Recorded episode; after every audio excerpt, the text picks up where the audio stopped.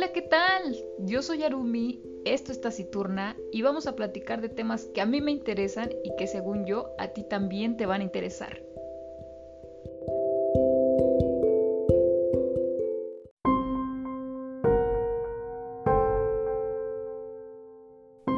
Bienvenidos a Taciturna una semana más y llegamos a la última semana del mes del terror. Claro, esta semana sí va a haber noticias, pero como no hubo la siguiente, nos vamos a ir como en ruleta, que significa que me voy a ir rápido, no las voy a comentar tanto y esto como para recabar más información tanto de la semana pasada como esta semana, ¿vale? Así que demos paso al resumen semanal. 1. Otro hombre fue asesinado a manos de policías en Filadelfia, por lo que empezaron las protestas ya por otro homicidio más. 2. Apple pretende hacer su propio buscador, no quiere depender de Google, así que está buscando hacer su propia plataforma. 3. A menos de una semana, 65 millones de personas ya han votado por adelantado en Estados Unidos. Vamos a ver qué es lo que va a pasar. 4. La NASA encuentra agua en la Luna. Al parecer todavía no confirman si esta agua es propiamente como la de la Tierra. Sin embargo, si logra ser parecida a la que tenemos aquí en la Tierra, posiblemente empezarán las excavaciones en la Luna. 5. Maduro anuncia que Venezuela tiene la vacuna que anula totalmente el coronavirus del cuerpo humano. Claro, todo en Venezuela. 6. El famosísimo juego de Among Us fue hackeado por partidarios de Trump, esto haciendo spam hacia las elecciones que ya están a menos de una semana, así que los programadores tuvieron que hacer unas mejoras y sacar a estos partidarios. 7. Un nuevo huracán azotó a Yucatán, ahora lo llamaron Z y al parecer no fue tan fuerte como el anterior, esperemos que toda la gente de ahí esté súper bien. Y 8. Regresa la lepra, claro que sí, porque es el 2020 hay más de 90 casos en diferentes estados del país. Sin embargo, es tratable, pero tiene que ser a tiempo, ya que si no, la enfermedad es capaz de afectar los nervios periféricos, a lo cual implicaría un desarrollo de incapacidad a la persona. Bueno, estas han sido las noticias más relevantes, las que más han llamado mi atención. Espero les haya gustado la ruleta, así que demos paso al brevario cultural.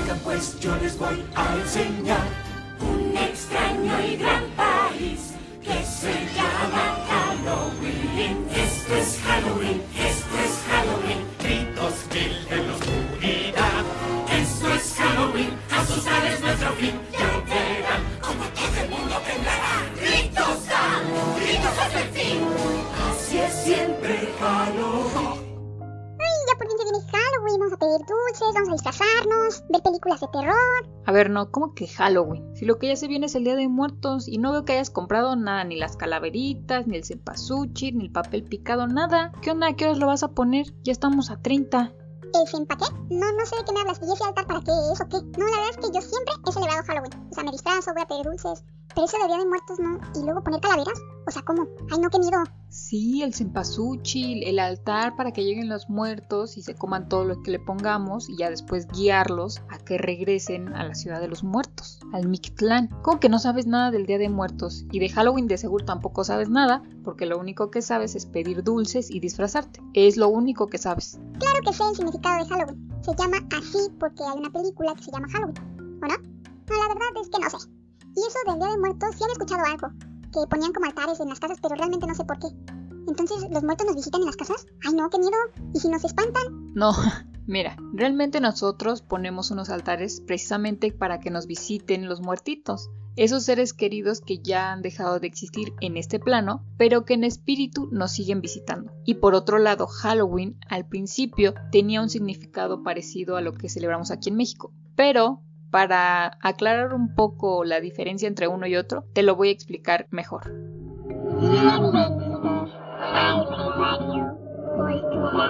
¿Qué significa la noche de Halloween? Halloween se celebra el 31 de octubre en varios países y esto lo relacionamos con disfraces, niños y dulces, pero exactamente qué significa Halloween y de dónde viene, digamos que, esta tradición.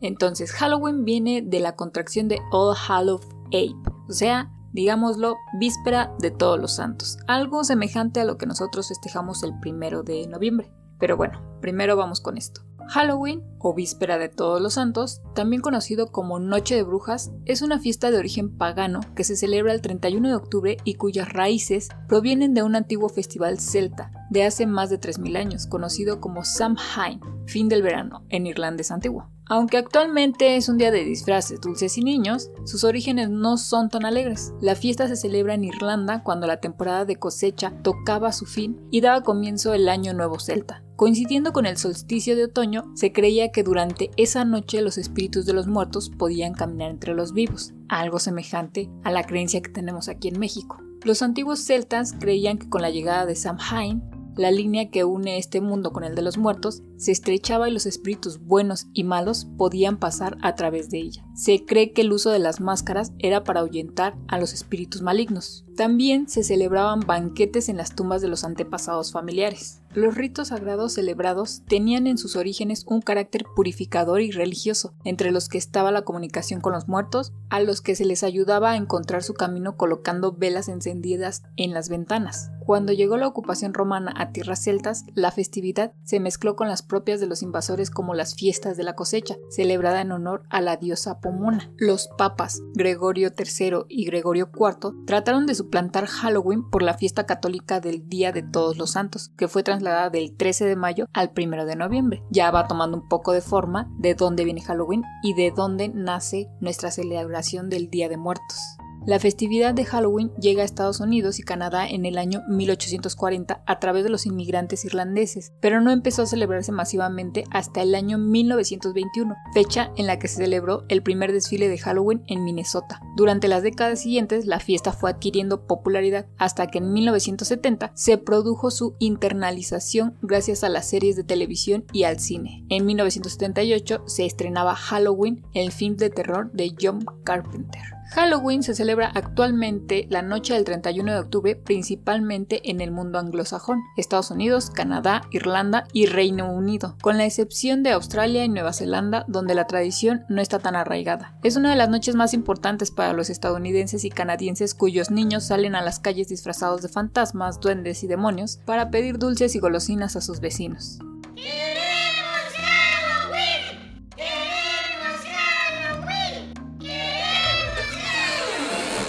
En España y América Latina en general, esta celebración se considera una fiesta estadounidense, pero existen tradiciones y celebraciones ese mismo día con idéntico significado de cercanía con el mundo de los muertos. En nuestro país y debido a su origen celta, existe un gran número de tradiciones que se relacionan con los espíritus, como son las meigas y la Santa Compañía de Galicia, y en el siglo XVIII en Austria los niños pedían comida en las puertas de las casas durante esa noche, portando lámparas en sus manos. En numerosos municipios de Castilla, las casas eran decoradas con calabazas a las que le hacían agujeros en su interior para simular una cara. Después se introducían dentro de la misma una vela o luz para invocar a los buenos espíritus y asustar a la gente en esa atmósfera de terror. En muchos pueblos madrileños, la gente se vestía de negro y tocaba la campanilla hasta la madrugada. Además, se llevaban luces a los cementerios para guiar a los muertos y se limpiaban las tumbas de los difuntos.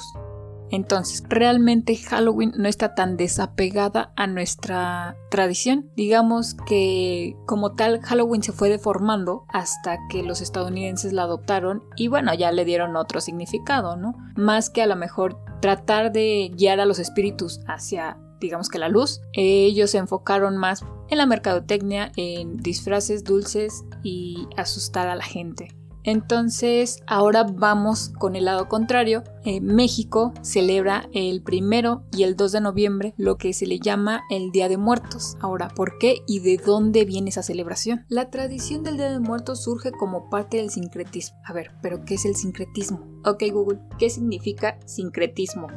Aquí está la definición de sincretismo, tendencia a conjuntar y armonizar corrientes de pensamiento o ideas opuestas. Ok, gracias. Entonces, volvamos otra vez.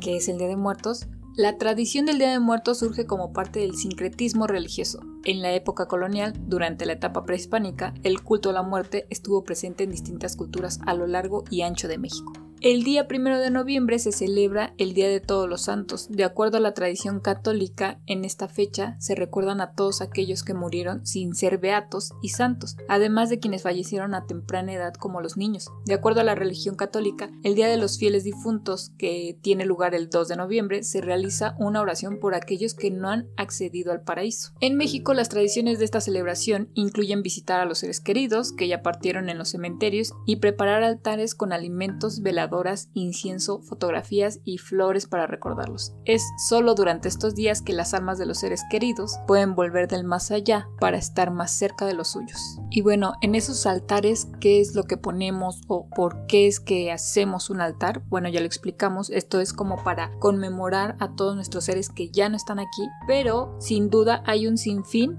y variedad de altares. Un altar de muertos está conformado por una gran variedad de objetos, algunos tradicionales y otros personales para los difuntos. Entre los elementos necesarios están veladoras, inciensos, sal, calaveras de dulce, pan de muerto, papel picado y flores de cempasúchil, además de colocar objetos personales, comida que disfrutaban en vida, algún licor o cigarros y la fotografía del difunto que ya no se encuentra con nosotros. Incluso a los pequeños se les coloca algún juguete, dulces o si son muy bebés hasta puede que se les coloque algún biberón. Sin lugar a dudas el Día de Muertos es una tradición de nuestro país muy bella y compleja. De hecho la UNESCO la nombró Patrimonio Inmaterial de la Humanidad en 2008. Si bien es un hecho que de la muerte nadie se escapa, sin embargo, pese al dolor que su presencia pueda provocar, de nuestros pueblos indígenas hemos aprendido a percibirla como una etapa en la que debemos regocijarnos, pues como diría el escritor Mario Benedetti, la muerte es solo un síntoma de que hubo vida. Como prueba de esto los mexicanos tenemos el festejo conocido como el Día de Muertos. Esta celebración es originaria de la época prehispánica, en este periodo muchas etnias mesoamericanas rendían culto a la muerte, entre ellas estaban la mexica, cuyos dioses encargados de definir el destino de las ánimas eran Mictecacihuatl y Mictlatehuatitli. Ambos eran señores del Mictlán o lugar de los muertos. Sin embargo, para llegar aquí, las almas debían lidiar y sortear una serie de obstáculos para poder conseguir el descanso eterno. De acuerdo con el códice florentino, el Mictlán estaba dividido de acuerdo con la manera de morir. Por ejemplo, a la Tonatiu Ichan, Casa del Sol, entraban aquellos guerreros que habían muerto en el campo de batalla. Otros sitios eran el Sincalco, casa del dios Tonacatecutli. A este iban quienes murieron siendo infantes, pues al ser tan jóvenes se les consideraba inocentes. No obstante, para que las almas iniciaran el trayecto, los vivos se encargaban de acompañarlos en la distancia por medio de un ritual. Este iniciaba con la muerte de algún ser cercano. El deceso se anunciaba con gritos y llantos emitidos por las mujeres ancianas de la comunidad. Después se amortajaba al difunto junto con todos sus objetos personales. Posteriormente, el bulto o cuerpo eran simbólicamente alimentado con los manjares más exquisitos. Después de cuatro días, el cuerpo era llevado a enterrar o cremar. A partir de ese momento, el alma emprendía el difícil trayecto. Luego, cada año durante cuatro años se realizaban ostentosas ceremonias en el lugar donde se encontraban las cenizas o el cuerpo del difunto. Así, este complejo ritual no solo ayudaba a que las almas descansaran, sino también a facilitar el proceso del duelo de los familiares. Con la llegada de la población europea, este ritual sufrió un proceso de aculturación. La fiesta del dios del inframundo se unió junto con la celebración de los difuntos y se reinventó el proceso hasta ser concebido como la conocemos ahora. Cabe señalar que algunos de los elementos que en este día son las ofrendas y las calaveritas literarias. Las ofrendas del Día de Muertos son altares de origen prehispánico. Estos eran dedicados a distintas deidades y se colocaban en fechas diferentes. Sin embargo, la del Señor de los Muertos se celebraba en el mes que ahora conocemos como noviembre. Esta coincidencia fue aprovechada para los evangelizadores durante la colonia para hacer un sincretismo entre el cristianismo y las creencias religiosas autóctonas. Originalmente los altares se ponían un par de días antes del primero y del 2 de noviembre, es decir, el 30 o 31 de octubre y permanecían hasta el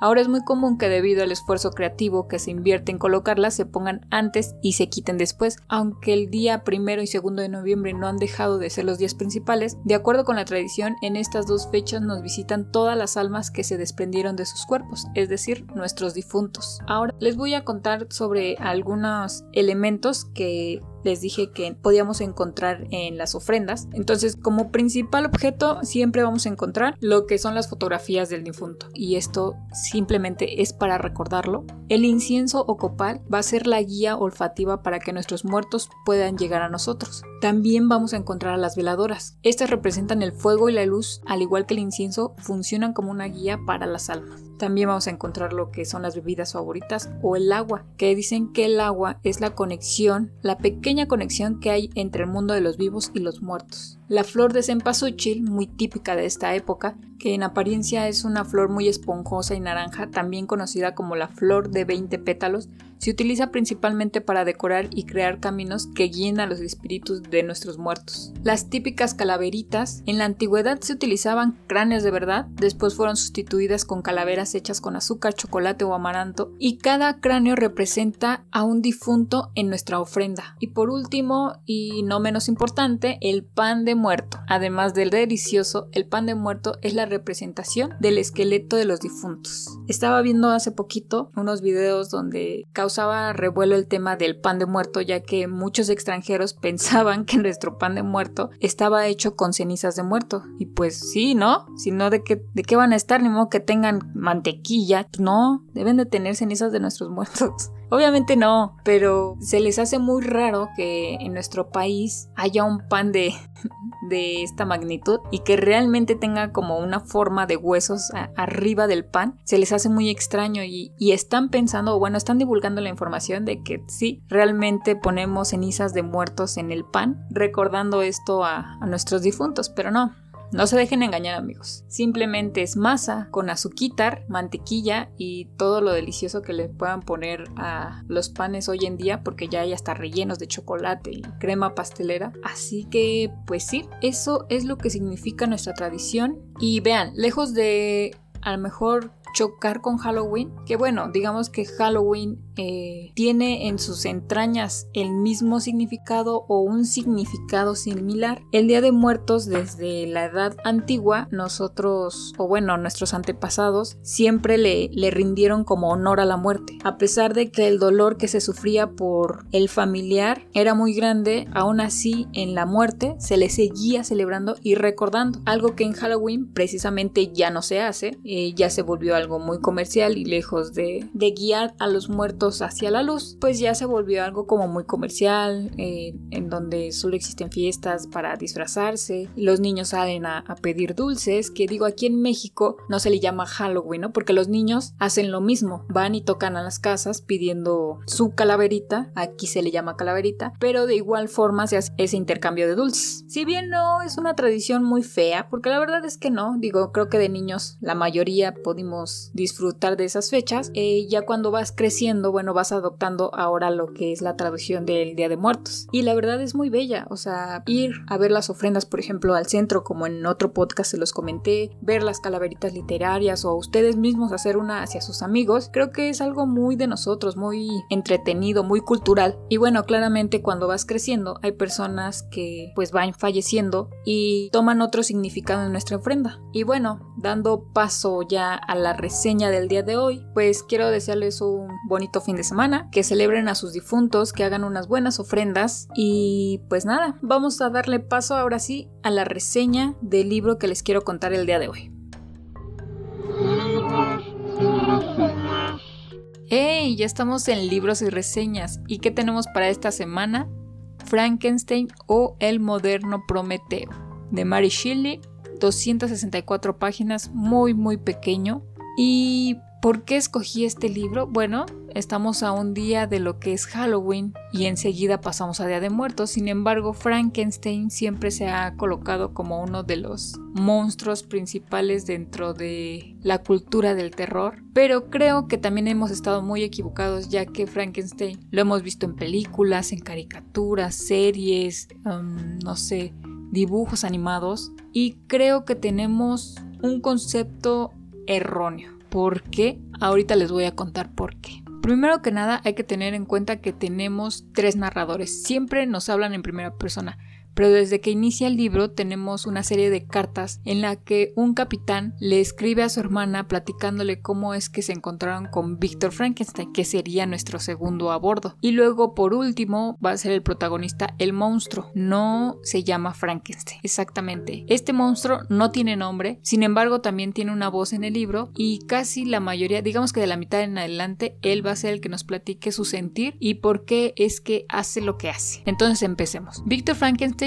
es un hombre afortunado que crece en el seno de una familia acomodada en Suiza. Su padre es justo, virtuoso y su madre delicada y elegante. Son tan bondadosos que aceptan acoger en su familia a una niña desdichada y huérfana, que es de origen noble pero pues está arruinada. Sin embargo, la ambición y la sagacidad de Frankenstein le llevan a viajar a Inglaterra, donde estudia filosofía natural, química y otras ciencias. La principal es médico. Siendo un estudiante brillante, se plantea lograr algo prohibido pero a la vez imposible para los hombres, crear vida. Esta locura le lleva a fabricar al monstruo y después abandonarlo a su suerte. El ser se convertirá en el segundo gran protagonista de la novela. Sí, el monstruo también tiene una voz propia. A partir de ese momento, creador y creado tendrán encontronazos y ocurrirá todo tipo de desgracias que entran en el marco de una historia de terror. Sin embargo, no es la sangre lo que prima en la novela. De hecho, su presencia es casi nula, sino que al estar siempre escrita en primera persona, esto saca a relucir los dilemas de cada personaje. Tras leer totalmente la novela, se observa el hecho de que tanto el creador como el creador sufren los mismos problemas de fondo y estos son los que caracterizan las obras románticas. Sin embargo, vemos que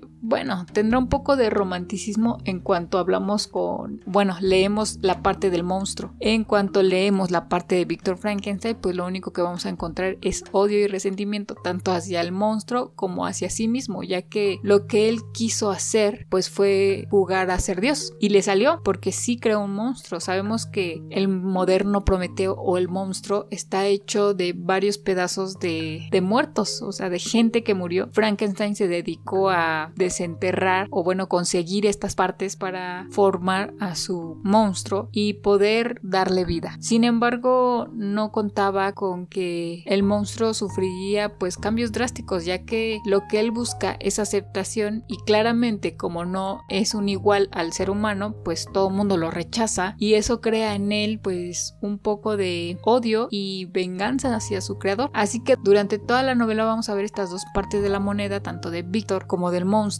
y vamos a encontrar similitudes en sus formas de pensar. Creo que en algún momento yo que lo leí mm, estuve más del lado de Víctor, porque si bien claramente estuvo mal el crear este monstruo, eh, pues también el monstruo tiene, tiene sus, sus razones de por qué reacciona así. Sin embargo, pues uno es humano y se identifica con Víctor y, y claramente entiendo su resentimiento hacia su creado y pues obviamente hacia él mismo. Pero va pasando el tiempo y en cuanto el monstruo toma, digamos que la narrativa, creo que ahí es cuando empiezas como que a ver el otro lado de la moneda y, te pones en sus zapatos y claramente entiendes el porqué de sus actos. Pero bueno, este libro les va a encantar. Y bueno, este libro, si ustedes lo leen, creo que van a entender mucho mejor quién es realmente el monstruo de Frankenstein. Hay que dividir muy bien esos nombres. Uno es el creador y otro es el creado. Así que si ustedes tenían la idea de que Frankenstein es ese monstruo verde, que está cocido y está súper feo y que habla como muy lento, creo que tenemos una idea muy errónea de realmente de cómo es el moderno Prometeo. Em, pues sí, este ha sido el libro. Espero que lo lean, creo que es una muy buena época para leerlo. Es muy pequeñito, es un clásico, así que lo van a encontrar en todos lados. Es muy barato también, dependiendo de la editorial, pero miren, yo me acuerdo que lo leí en editorial Porrúa. Ya tenía muchos años que, que lo tenía ahí en mi, en mi librero y pues me decidí ahora iniciando el año a leerlo con el club de lectura claramente y vaya sorpresa que me llevé sin duda no no es mi lectura favorita pero me gustó leerlo porque así me, me aclaré muchas cosas que yo tenía sobre este mito de Frankenstein. Mary Shelley hizo un muy buen relato porque lejos de toda la narrativa que tiene y la historia con este monstruo mete mucho el contexto de lo social, ¿no? De la belleza, de la libertad, la crítica hacia el individuo y hacia los orígenes. Entonces, pues sí, este ha sido el libro de la semana. Espero que les agrade, se los recomiendo bastante. Y pues nada, gracias por estar aquí, por seguir escuchando el podcast. Esto ha sido Taciturna y nos vemos la siguiente semana.